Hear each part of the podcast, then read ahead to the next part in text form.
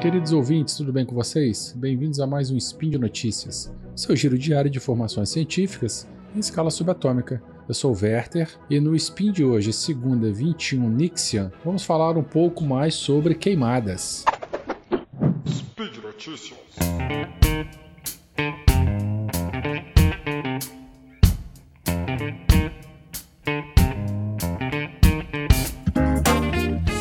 Eu sei que eu já fiz um spin sobre isso no passado, mas esse aqui é um artigo recente, publicado agora em dezembro de 2018 na Acta Amazônica.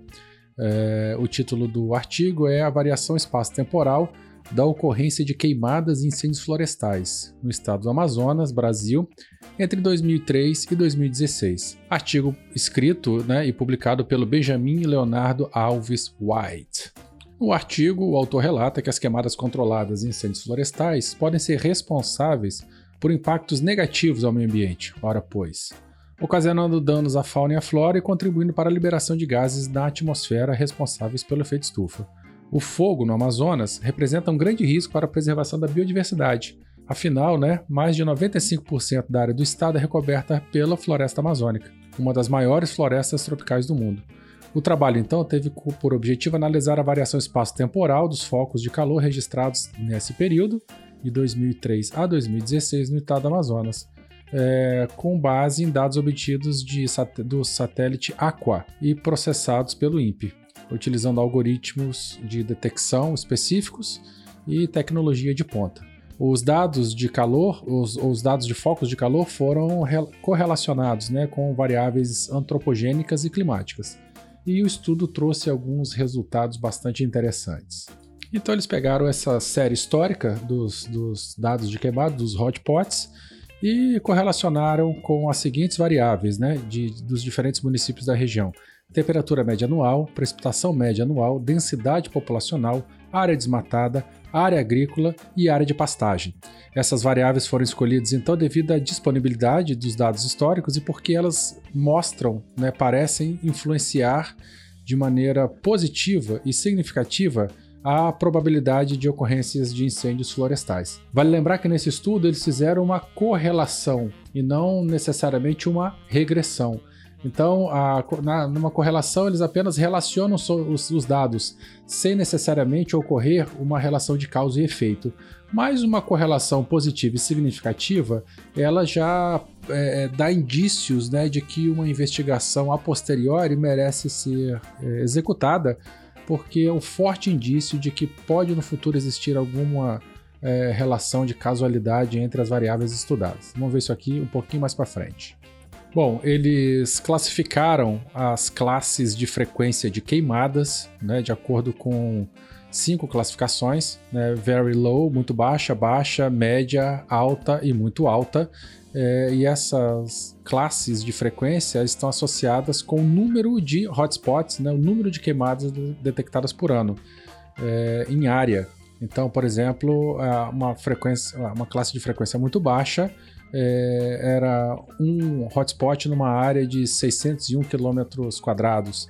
É, uma frequência baixa seria é, numa área entre 301 e 600 km quadrados, uma média número de hotspots entre 100, numa área de 151 a 300 km quadrados e assim por diante. Utilizaram uma análise de variância, uma nova, né, e testes a posteriori para testar a existência de diferenças significativas entre o número de pontos críticos, os hotspots, hotspots registrados em diferentes meses do ano. E também foi feita uma regressão linear para avaliar a tendência de crescimento do número de pontos quentes ao longo da série temporal.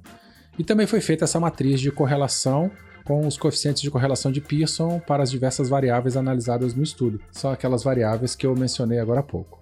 Durante o período estudado, né, nessa série temporal de 2003 a 2016, foram encontrados né, ou foram identificados 96.884 pontos quentes, hotspots, que foram detectados pelo satélite Aqua, é, o que dá uma média aproximada de 6.920 é, pontos de queimada por ano. A, a menor, é, o menor número de hotspots foi registrado em 2008 com 2.717, e o maior em 2015, com 15.170.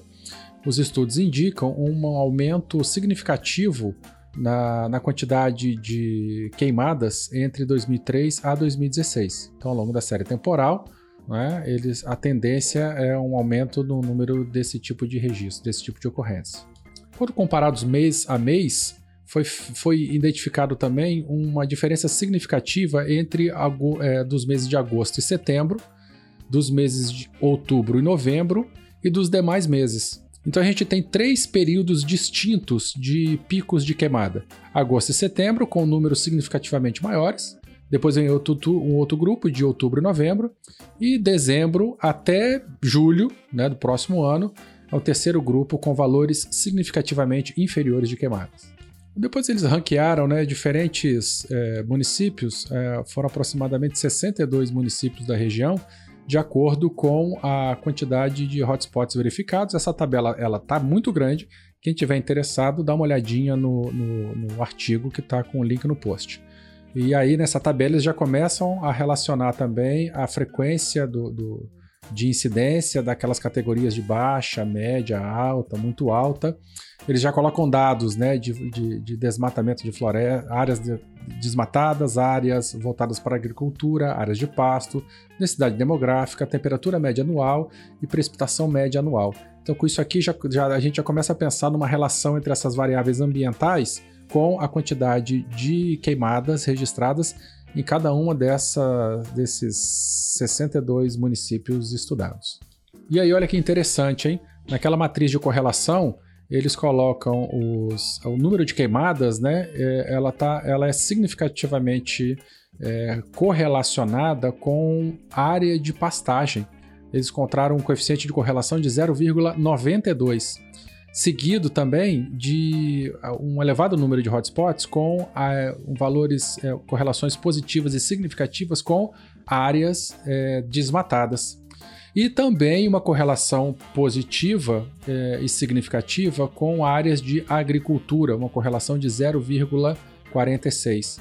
Esses valores de queimadas não tiveram relação com área urbana e nem com a, é, com a temperatura. Então isso aí já é um belo indício aí, né, de que esses eventos de queimadas eles podem estar associados com pastagem, com desmatamento e com área cultivada.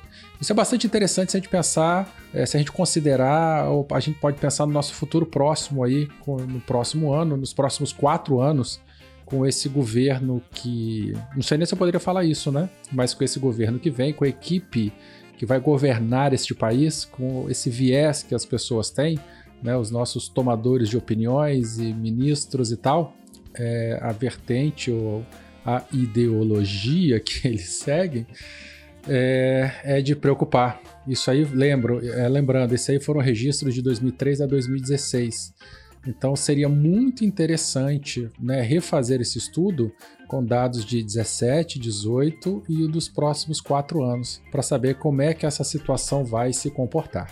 Bom, na sequência o artigo traz uma série de, de, de imagens georreferenciadas, com, com mapas coloridos, com é, áreas com maior ou menor incidência de queimadas e tal. Vale a pena dar uma visitada aqui para vocês poderem ver com mais detalhes aí, informações relevantes a respeito do assunto. Então, o autor conclui que a incidência dos pontos críticos, né, é, de hotspots, pontos de queimada no estado do Amazonas, aumentou significativamente de 2003 a 2016. A expectativa de que os números continuem a crescer impõe uma necessidade urgente de implementação de políticas públicas voltadas à redução dos incêndios florestais na região. Doce ilusão, meu amigo. Como eu falei agora há pouco, eu não sei como é que vai ser o futuro desse nosso país. Se isso tudo for feito, a gente pode, quem sabe, talvez pensar em garantir a, a biodiversidade da região. Essas políticas públicas, então, devem ser aplicadas principalmente nos municípios do sul e leste do estado, uma vez que o desmatamento e a ocorrência de incêndios florestais foram mais intensos nessas regiões durante o período estudado. A prevenção e o combate aos incêndios florestais devem ser realizados com maior esforço desde o início de agosto até o final de outubro, já que 80% dos pontos críticos foram detectados durante essa época do ano. O autor ainda finaliza dizendo, né, se a floresta amazônica continuar sendo substituída por terras agrícolas e principalmente pecuária, e nenhuma medida for tomada para reduzir o uso do fogo como ferramenta de manejo, o número de incêndios florestais na região continuará a crescer, aumentando a liberação de dióxido de carbono na atmosfera e colocando em risco a estabilidade climática global. Mil perdões por trazer um, um cenário tão bad vibe, mas isso precisa ser discutido, isso precisa ser trazido à tona e a gente tem que pensar como é que nós vamos lidar com isso nos próximos anos. É isso, galera. Um grande abraço para todo mundo. Se você ficou aqui, é sinal que você curtiu esse Spin de Notícias. Lembrando do seu patronato, né? E, e, e apoio ao Portal Deviante, ao Spin e todos os outros podcasts da casa. Dúvidas, críticas e sugestões no contato arroba